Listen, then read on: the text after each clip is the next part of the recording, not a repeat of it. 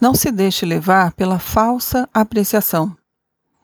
Apreciar é atribuir um valor a algo.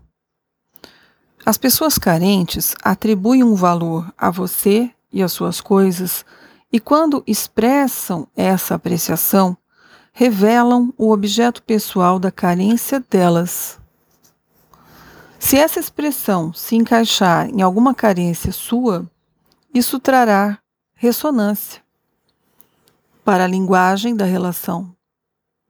Então, quando elas disserem eu te amo, estarão dizendo que amam além de você o que falta a elas.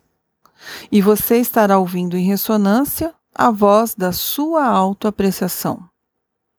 E quando elas alcançarem gradativamente a interação da carência delas, daquilo que, que apreciavam em você, elas parecerão te amar menos.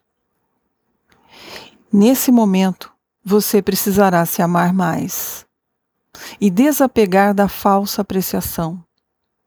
Falsa porque vinha de fora, e o que você precisa, em verdade, é da autoapreciação.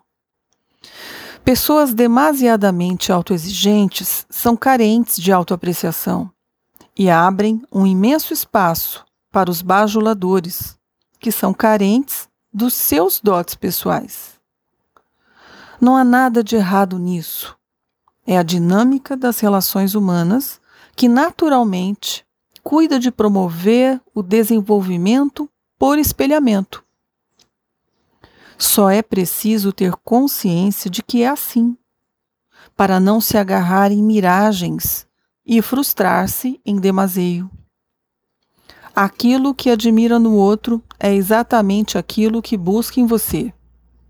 Aquilo que repele no outro é exatamente aquilo que busca mudar em você.